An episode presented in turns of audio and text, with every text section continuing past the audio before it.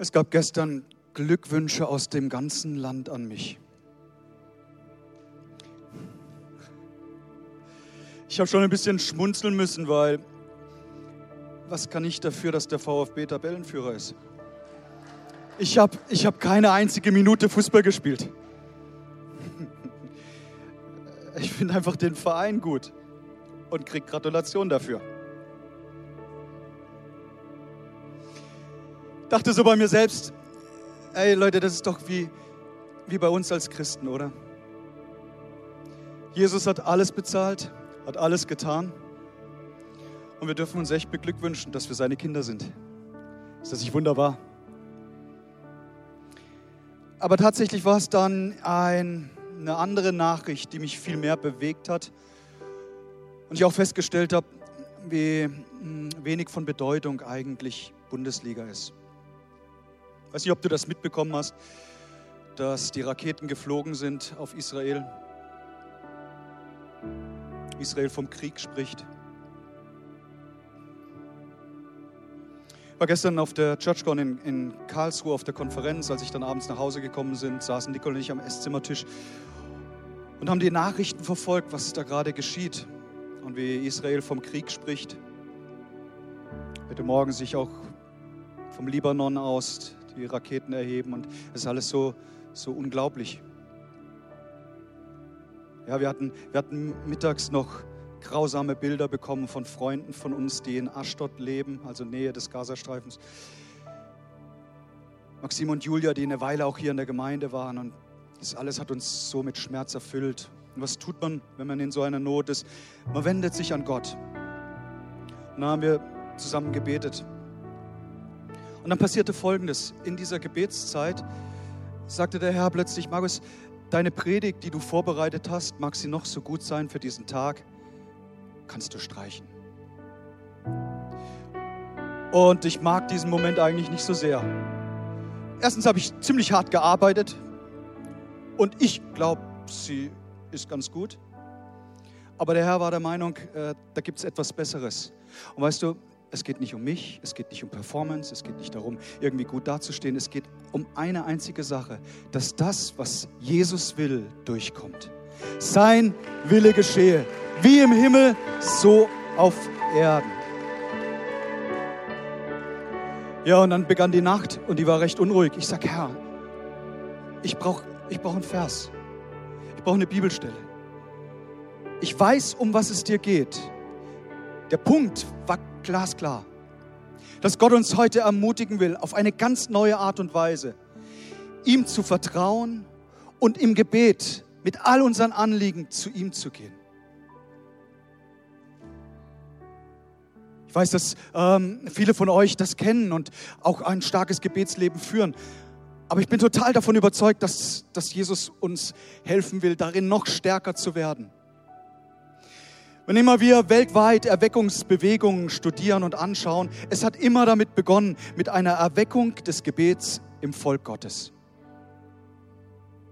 Und plötzlich gab es eine Bibelstelle und ihr werdet heute nur, nur den Titel und auch nur einen Vers an der Leinwand sehen, wohl dem, der seine Bibel dabei hat, weil ähm, zu mehr hat es heute Morgen nicht gereicht, noch festzuhalten. Aber wenigstens diese zentrale Bibelstelle, die werdet ihr hier vorne auf der Leinwand finden. Und das können wir lesen im Buch Esther im Alten Testament, im vierten Kapitel, 14. Vers und da auch nur der zweite Teil.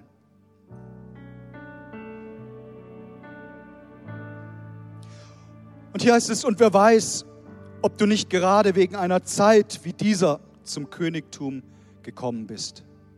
Und Jesus, wir segnen dein Wort. Danke, Heiliger Geist, dass du inspirierst, dass du jedes einzelne Herz berührst.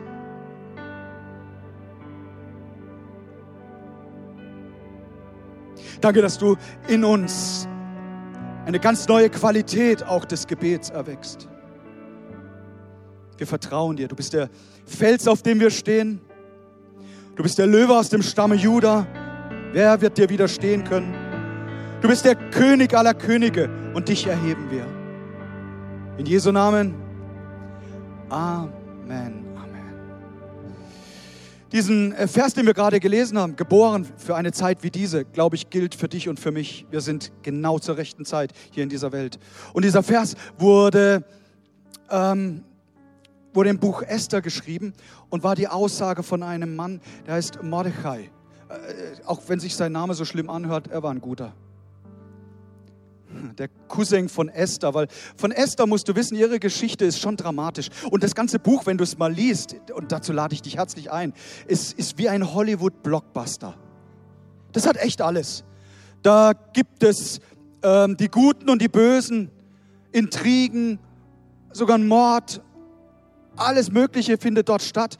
Ähm, am Ende, Liebesgeschichte gibt es auch, am Ende ist es so, wie man sich wünscht, mit einem Happy End die Guten gewinnen und der Böse kriegt einen auf den Latz.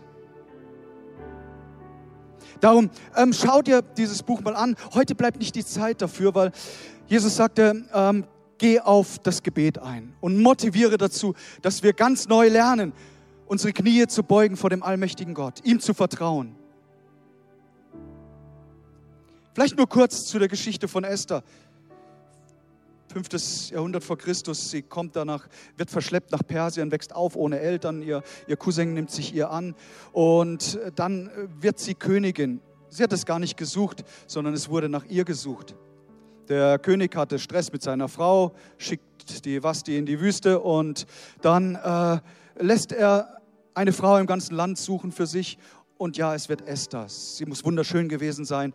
Die beiden verlieben sich und dann kommt es zu Intrigen und das ganze Volk Israel wird bedroht. Das Schicksal eines ganzen Landes steht auf dem Spiel. Und diese Frau tut das, was man in Notzeiten tut. Sie fastet. Und dann nimmt sie den Mut. Sie geht zum König. Und das war, auch das war lebensbedrohlich. Ich lese es selber nach. Das hat man nicht einfach so gemacht. Auch nicht damals als, als Ehefrau des Königs. Und dann nimmt sie den Mut und sie geht zum König. Und der Gedanke heute Nacht war der, dass du und ich, dass wir aufgefordert sind, zum König zu gehen. Zum König aller Könige. Zu Gott selbst. Zu Gott, dem Felsen, auf dem wir sicher stehen. Zu Christus, dem Löwen aus dem Stamme Juda. Und zum König aller Könige. Und ich möchte uns dazu nur in ein paar Minuten motivieren und dann werden wir auch ganz praktisch werden und miteinander beten. Erstens, ich glaube, dass wir uns ganz neu bewusst machen müssen, wer Gott eigentlich ist. Es wird schön ausgedrückt im Propheten Jesaja im 33. Kapitel, Vers 22. Da heißt es: Denn der Herr ist unser Richter. Der Herr ist unser Meister.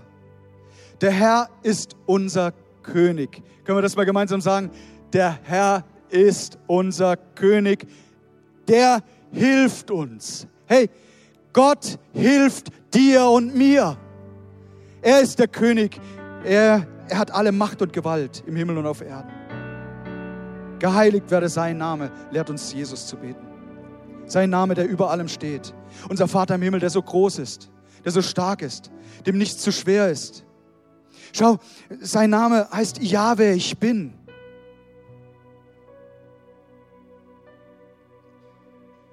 Die Juden haben einmal gesagt, wann immer wir ein- und ausatmen, wird der Name Jahwe in den Mund genommen. Ich atme ein, ja, und ich atme aus. Ich atme ein, ja, ich atme aus. Und dann machen wir uns bewusst, wer dieser Jahwe ist. Er selbst sagt von sich, ich bin Jahwe Zebaoth, der Herr der Herrscher. Auf, auf meinen Befehl, ich bin der Oberbefehlshaber, sagt Gott, auf meinen Befehl werden Herrscher von Engeln in Bewegung gesetzt. Wir dürfen das nicht vergessen. Er ist der Oberbefehlshaber, dem alle Macht gegeben ist. Er ist Jahwe Zebaoth. Er ist Jahwe Jire. Das bedeutet, er ist der Herr, der uns sieht, der dich und mich sieht in unserer Situation, in unserer Not und in unserem Anliegen. Er ist Jahwe Shalom, der Herr des Friedens, Friedensfürst. So wird Jesus genannt. Jahwe Shalom. Und weißt du, das braucht unsere Welt so sehr. Das braucht aber nicht nur Kriegsgebiete in der Ukraine, in, in Israel. Hey, das brauchst du und das brauche ich. Jahwe Shalom. Jahwe Roy, der Herr ist mein Hirte. Wie schön ist das, dass er sagt, hey, ich bin dein Hirte und ich führe dich durchs Tal des Todesschattens und mein Stecken und mein Stab, sie trösten dich und ich führe dich ans frische Wasser. Ich führe dich auf die Sommerweide. Jahwe Zitkeno, der Herr unsere Gerechtigkeit. Er spricht uns gerecht. Er ist Jahwe Rofa, der Herr unser Arzt. Er ist Jahwe Elohim Israel, der Herr, der Gott Israels. Hey, das ist unser Herr. Er ist ein mächtiger Gott, dem nichts zu schwer ist. Und er hat sich nicht verändert. Das Wort Gottes sagt, er ist derselbe gestern, heute und bleibt es in Ewigkeit. Ich bin erinnert worden an die Geschichte eines Mannes, man, man nannte ihn Legion. Er selbst hatte sich den Namen gar nicht gegeben. Aber als Jesus auf ihn trifft und sagt, wie heißt du, dann spricht eine finstere, dunkle Macht aus dem, diesem Mann und er sagt, Legion, weil wir sind viele. Und was war passiert? Die Bibel sagt es uns nicht genau, aber er war offensichtlich unter dämonische Mächte geraten. Irgendwie hat er sein Leben geöffnet für okkulte Dinge und plötzlich war er nicht mehr selbstbestimmt, er war nicht frei, sondern er wurde gelenkt, er wurde getrieben von Ängsten, von Schmerz, von Leid und er fügte anderen Menschen so viel Leid zu, dass die Bibel uns sagt, man, die, die Bewohner des Dorfes nahmen ihn und banden ihn mit Ketten und sie führten ihn abseits in die Isolation. Und dann kommt Jesus und begegnet diesem Mann. Die Bibel beschreibt nicht, äh, ob er verheiratet war. Aber ich stelle mir das so vor. Vielleicht hat er eine Frau gehabt, die zu, zu Hause saß, mit dem blauen Auge, weil ihr ständig Gewalt von ihm widerfahren ist, Narben am Körper, Schmerzen vor allen Dingen in der Seele. Vielleicht hat der Legionmann auch Kinder gehabt, die weinend im Zimmer saßen, weil sie von ihrem eigenen Vater verprügelt wurden. Die Bibel sagt es uns, wie gesagt, nicht, aber ich schließe es auch nicht aus. Und mir gefällt die Vorstellung, wie Jesus diesem Mann begegnet und er spricht ein Wort und die Dämonen fahren aus und er ist freigesetzt und kann ein glückliches Leben führen und kann sich wieder freuen an der Freiheit, weil ihm Jesus begegnet ist. Der, äh, diesem, dieser Mann war Jesus nicht egal, er geht extra zu ihm hin und dann tut er das, was nur er tun kann. Die finsteren Mächte fahren aus. Und Legion heißt nicht mehr Legion. Er bekommt wieder seinen ursprünglichen Namen zurück. Ich kenne ihn nicht, aber ich mag mir vorstellen, wie er nach Hause gegangen ist und dann ist er zu seiner Frau gegangen. Die Bibel sagt, er war nach der Befreiung ordentlich gekleidet. Er hörte auf Jesus und dann kommt er nach Hause und sagt, kannst du mir vergeben? Frau, kannst, kannst du mir vergeben? Und ich wünsche mir, dass die Geschichte so ausgeht, dass sie sagt, ja, ich vergebe dir all den Schmerz, all das Leid, da wo du mich allein gelassen hast, hängen gelassen hast. Ähm, ich vergebe dir. Lass uns neu anfangen. Ich wünsche mir, dass die beiden Hand in Hand dann ins Kinderzimmer gegangen sind und gesagt, wir, wir haben Jesus erlebt. Und jetzt beginnt ein neues Leben. Da liegt ein, ein Mann am, am Teich Bethesda 38 Jahre gelähmt und Jesus kommt dorthin und begegnet ihm. Er sagt ihm, stellt ihm eine ganz einfache Frage, was willst du, dass ich dir tue? Und die Antwort dieses Mannes, er sagt, ich habe ich hab niemanden. Ich habe keinen Menschen. Es zeigt ihm so die, die Einsamkeit, die Hoffnungslosigkeit. Er hatte sein Vertrauen auf Heilung, auf das Wasser, auf diesen Teich gesetzt. Und Jesus kommt daher und er sagt, du brauchst das Wasser nicht. Was du brauchst, bin ich.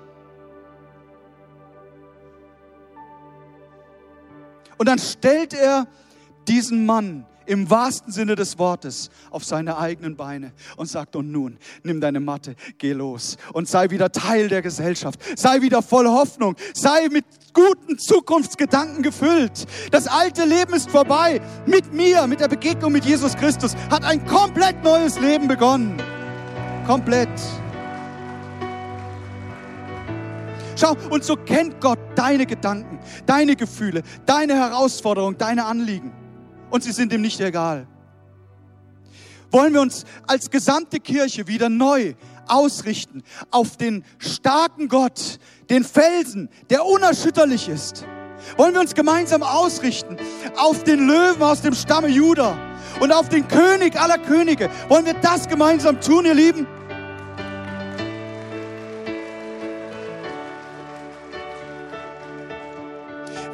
Wie oft ist unser Blick auf den eigenen Schmerz gerichtet? Wie oft ist unser Blick auf die Niederlage gerichtet? Auf das Tal des Todesschattens. Und wir vergessen, hey, da gibt es eine Sommerweide. Da gibt es frische Wasser. Da gibt es Ermutigung. Da gibt es Frieden. Da gibt es echten Shalom. Da gibt es Versorgung. Da gibt es Befreiung von Krankheit. Hey, ich glaube daran, dass Gott sich nicht verändert hat und auch heute noch heilen will. Ich glaube daran, dass Gott uns nicht einfach dem Schicksal überlässt. Er sagt nicht einfach, hey, kann dir egal sein, was auf dieser Welt geschieht. Nein, ich glaube, dass Gott uns auffordert, dass wir ihm vertrauen, ihm glauben, Verantwortung übernehmen und im Gebet den Himmel bestürmen und sagen, Jesus, wir schauen nicht einfach zu, wir vertrauen dir, dass du eingreifst, weil dein Arm stark genug ist. Hey, Gott heilt, er befreit und vergibt dir und mir unsere Schuld. Macht Jesus irgendwelche Ausnahmen? Nee. Er heilt, er befreit, er stellt wieder her. Aber seine Hand ist ausgestreckt. Was es braucht, ist ein ganz persönliches Ja von uns, von jedem Einzelnen. Ich glaube, dass, dass Gott uns da richtig auffordert und sagt, hey, vertrau mir, vertrau mir mehr wie allen Aussagen von irgendwelchen Politikern, von irgendwelchen Menschen. Hey, Gott ist Gott und er lügt niemals. Sein Ja steht fest, sein Amen hat Bestand. Und wir vergessen nicht die, die Ewigkeit.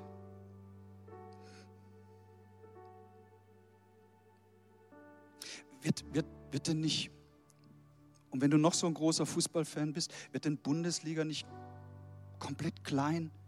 Andere Dinge des Lebens kom komplett unbedeutend, wenn wir auf die Ewigkeit schauen? Und schaut Leute, darum geht es doch hauptsächlich.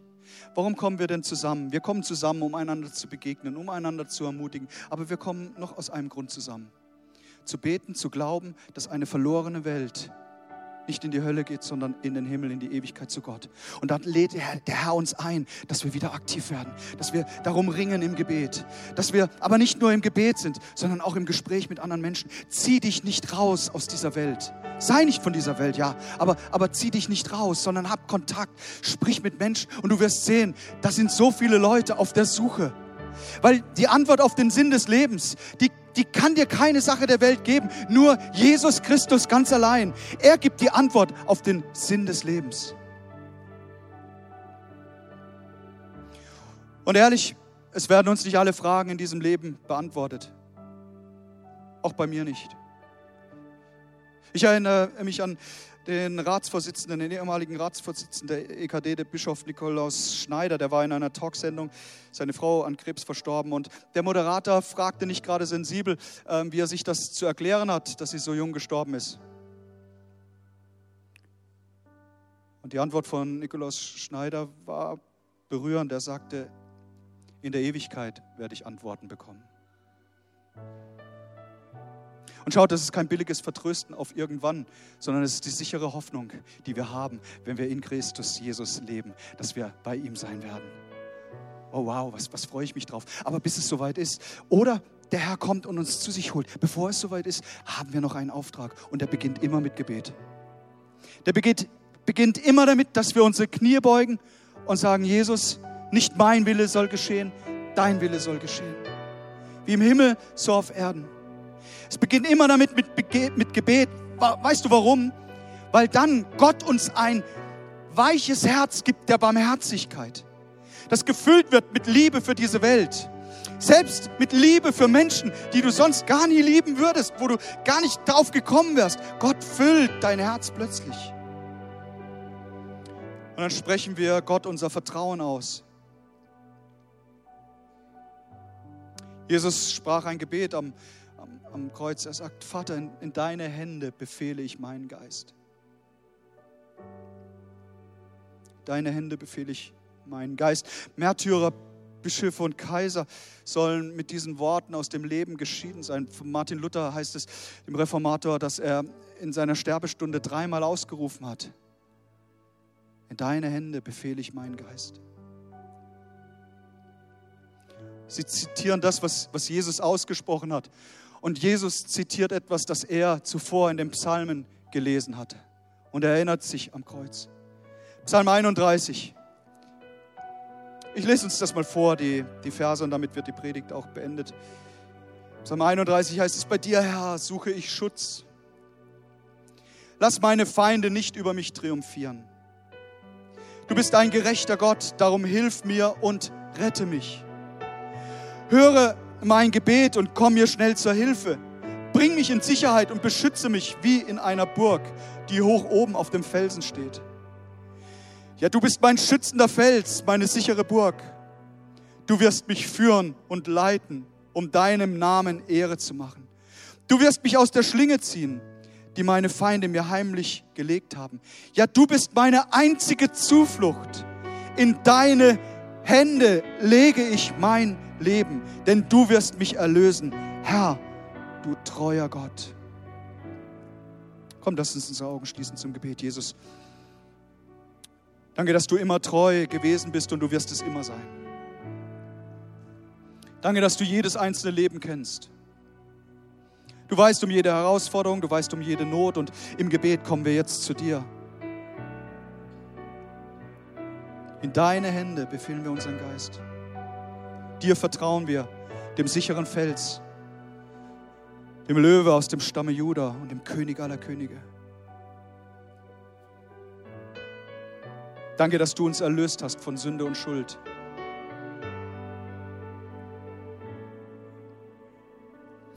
Und während du deine Augen geschlossen hast, frag dich doch mal selbst, habe ich mein Leben ganz bewusst diesem König anvertraut?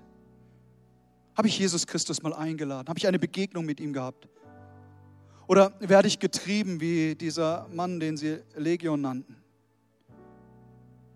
Oder liege ich in meiner Krankheit im Selbstmitleid? Und Jesus kommt heute und sagt, ich will genau dir begegnen. Und wenn sie, wenn du hier bist und du hast keinen Frieden in deinem Leben, du weißt nicht, ob du in Ewigkeit bei Gott bist, dann streckt Jesus gerade jetzt dir seine Hand entgegen. Und während niemand umherschaut, lade ich dich ein, doch Gott ein Zeichen zu geben. Wenn sie, wenn dich das betrifft und du sagst, ich möchte heute meine Entscheidung freiwillig, persönlich selbst treffen, dann lade ich dich ein, deine Hand dem Himmel entgegenzustrecken und zu sagen, Jesus, heute Morgen möchte ich meine Sache festmachen. Ich will mein Leben in deine königliche Hand legen. Wo immer jemand ist, den das betrifft, ich lade dich ein, ich lade sie ein, die Hand dem Himmel entgegenzustrecken, zu sagen, ja, hier bin ich. Vielen Dank, Dankeschön.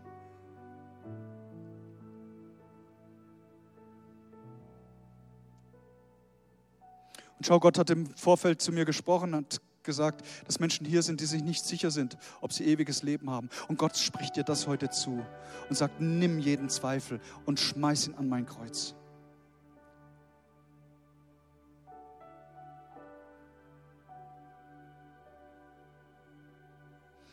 Während die Musiker sich bereit machen, lade ich uns alle ein, aufzustehen.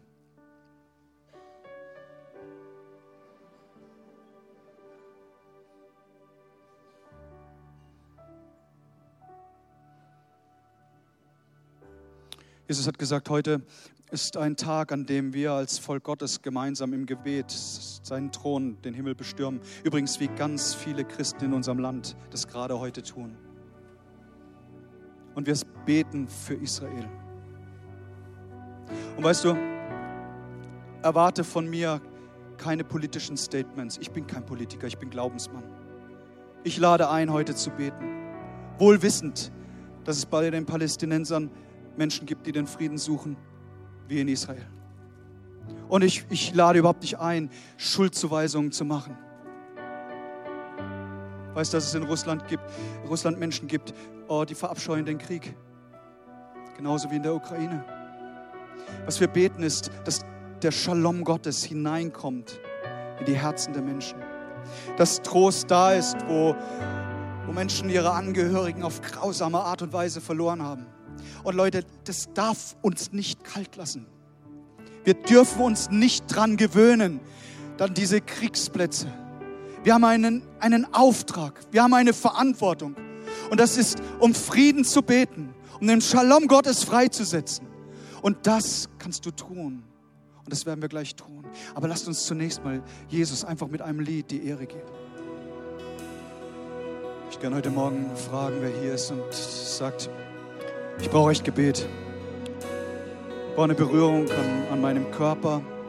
Vielleicht bist du mit Schmerzen auch in diesen Gottesdienst gekommen. Oder du sehnst dich nach Freiheit, weil da irgendeine Belastung dich quält und treibt. Vielleicht sind es finanzielle Sorgen, die dir gerade den Schlaf rauben. Was auch immer es sein mag.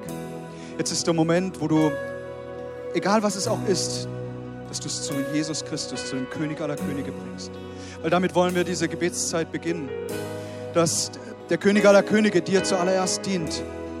Und wenn du ein Anliegen hast, dann streck doch einfach mal deine Hand an den Platz, an dem du bist.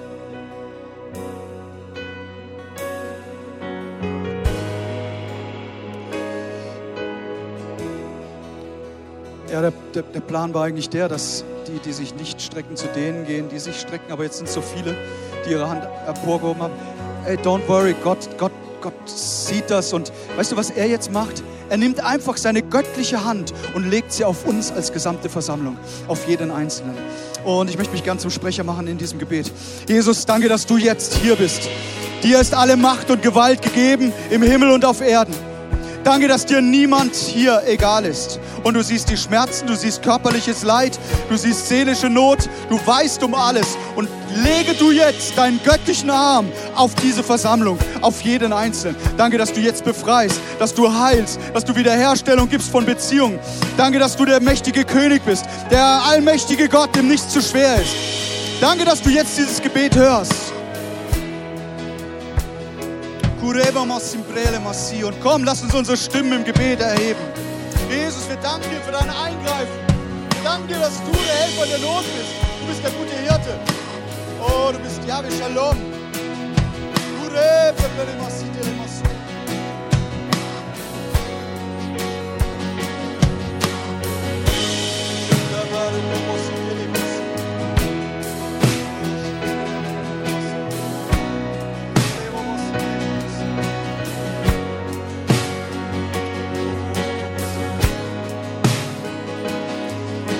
Jesus, du bist der Tröster der Seele. Dein Stecken und dein Stab, sie trösten uns, sie führen uns, sie leiten, sie korrigieren, wo notwendig. Danke, dass du für jeden Einzelnen da bist und dass wir hören werden von den Zeichen und Wundern, die du tust.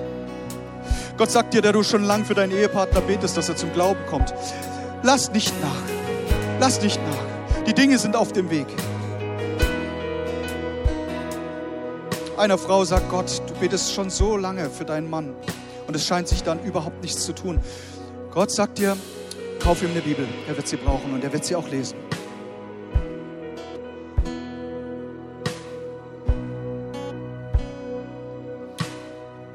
Gott sagt hier zu Eltern, die sich große Sorgen machen um ihren Teenager.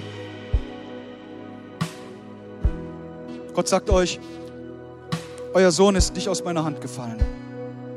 Im Gegenteil, ich bin ja der Oberbefehlshaber der himmlischen Herrscher. Und Gott möchte euch Trost zusprechen und sagen, er ist in meiner Obhut. Auch wenn ihr denkt, dass, dass die Dinge gerade so verkehrt laufen, Gott sagt, ich bin in Kontrolle darüber. Wenn ihr ihn weiter im Gebet tragt, ihr werdet sehen, wie er einen guten Verlauf nehmen wird. Wie es in ein gutes Leben hineinkommt.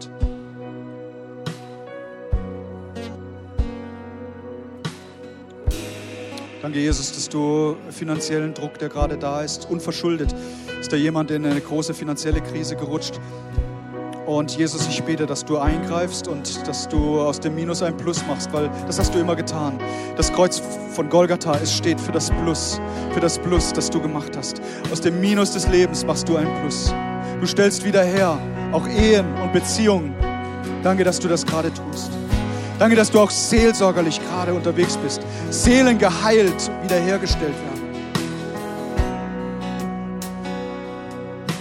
Jesus sagt, ich, hör, hör mir zu, mein Kind, ich kenne mich doch in allem aus. Ich weiß es, wie man enttäuscht wurde. wie einer aus dem engsten Kreis mich verraten hat. Jesus sagt, ich kenne das ja alles. Ich habe das alles durchlitten.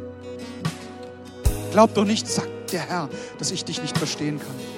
Aber jetzt möchte ich, dass du loslässt, dass du Vergebung aussprichst, dass du die, der Bitterkeit nicht weiter Raum lässt in deinem Leben. Da, wo dir dein Geschäftspartner Unrecht getan hat, da, wo du betrogen worden bist. Gott sagt, ich, ich will dir helfen, dass du heute eine Entscheidung triffst, loszulassen und nicht zu hadern, bitter zu werden und dich selbst zu zerstören. Gott sagt, da gibt es so viel Freude in der Zukunft deines Lebens. Und Jesus, deshalb bete ich, danke, dass du, dass du an der Arbeit bist. Und wir wissen, wir sind fest in deiner mächtigen göttlichen Hand geborgen und nichts und niemand kann uns da rausreißen. In Jesu Namen. Komm, lasst uns Jesus mal einen majestätischen Applaus geben.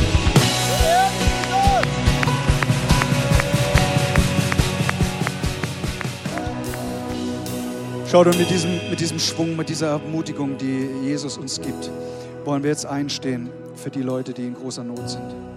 Und ich bitte, bitte uns, also niemand muss, aber wenn wir Zweier- und Dreiergruppen bilden könnten, das wäre wunderbar, weil das stärkt einen im Glauben. Und einer macht sich zum Sprecher der andere stimmt mit ein und betet es laut, stark. Wenn du alleine bleiben willst, auch okay.